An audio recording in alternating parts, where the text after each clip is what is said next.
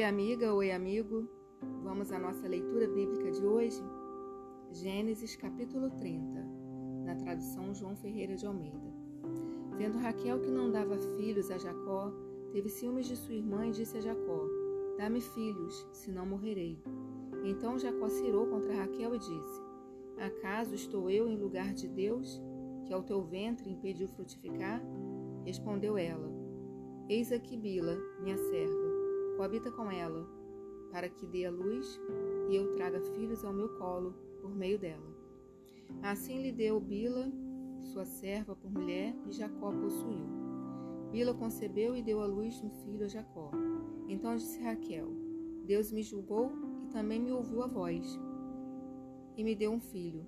Portanto, lhe chamou Dan. Concebeu outra vez Bila, serva de Raquel, e deu à luz o segundo filho a Jacó. Disse Raquel: Com grandes lutas tenho competido com minha irmã e logrei prevalecer. Chamou-lhe, pois, Naphtali. Vendo Lia que ela mesma cessara de conceber, tomou também a Zilpa, sua serva, e deu a Jacó por mulher. Zilpa, serva de Lia, deu a Jacó um filho. Disse Lia, afortunada, e lhe chamou Gade. Depois Zilpa, serva de Lia, deu o segundo filho a Jacó. E então disse Lia: É a minha felicidade, porque as filhas me terão por ventura, por venturosa. E lhe chamou Aser. Foi Ruben nos dias da ceifa de trigo e achou mandrágoras no campo e trouxe-as a Lia, sua mãe. Então disse Raquel a Lia: Dá-me das dracmas de teu filho. Respondeu ela: Achas pouco o me teres levado o marido? Tomarás também as mandrágoras de meu filho? Disse Raquel: Ele te possuirá esta noite, a troco das mandrágoras de teu filho. À tarde, vindo Jacó do campo, saiu-lhe ao encontro, e lhe disse: Esta noite me possuirás, pois eu te aluguei pelas mandrágoras de meu filho.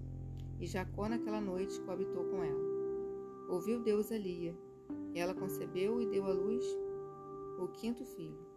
Então disse Lia: Deus me recompensou, porque dei a minha serva a meu marido. E chamou-lhe Issacar.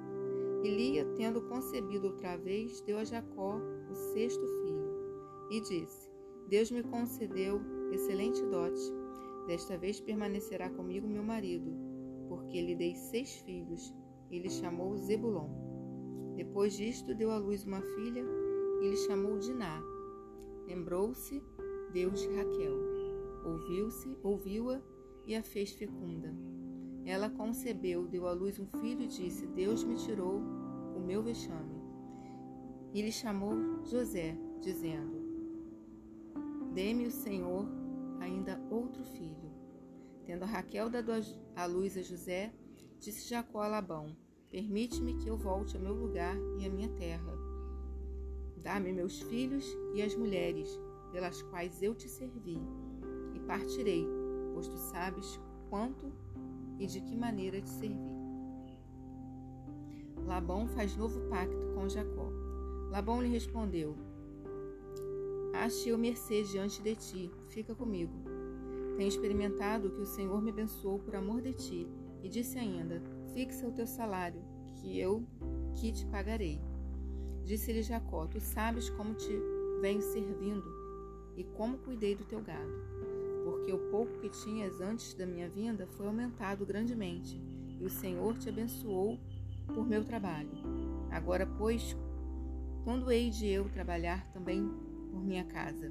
Então Labão lhe perguntou: que te darei? Respondeu Jacó. Nada me darás. Tornarei a apacentar e a guardar o teu rebanho, se me fizeres isto. Passarei hoje por todo o teu rebanho, separando dele os salpicados e malhados, e todos os negros entre os cordeiros, e o que é malhado e salpicado entre as cabras, será isto o meu salário. Assim responderá por mim a minha justiça no dia de amanhã, quando vieres ver o meu salário diante de ti. O que não for salpicado e malhado entre as cabras e negro entre as ovelhas, esse, se for achado comigo, será tido por cortado. Disse Labão: Pois sim, seja conforme a tua palavra. Mas naquele mesmo dia separou Labão os bodes listrados e malhados e todas as cabras salpicadas e malhadas, todos os que tinham alguma brancura e todos os negros entre os cordeiros, e os passou às mãos de seus filhos, e pôs a distância de três dias de jornada entre si e Jacó, e Jacó apacentava o restante dos rebanhos de Labão. Jacó se enriquece. Tomou então Jacó varas verdes de álamo, de aveleira e de plátano, e lhes removeu a casa, em riscas abertas, deixando aparecer a brancura das varas, as quais assim escorchadas pôs ele em frente do rebanho, nos canais de água e nos bebedouros, aonde os rebanhos vinham para dessedentar-se, e conceberam quando vieram a beber, quando vinham a beber. E concebiu o rebanho diante das varas, e as ovelhas davam crias listradas, salpicadas e malhadas. Então separou Jacó os cordeiros e virou o rebanho para o lado dos listrados e dos pretos dos rebanhos de Labão. E pôs o seu rebanho à parte, e não juntou com o rebanho de Labão.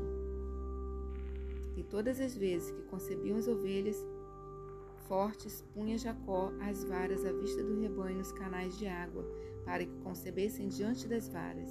Porém, quando o rebanho era fraco, não as punha, assim as fracas eram de Labão, e as fortes de Jacó. E o homem se tornou mais e mais rico. Teve muitos rebanhos, e servas, e servos, e camelos e jumentos.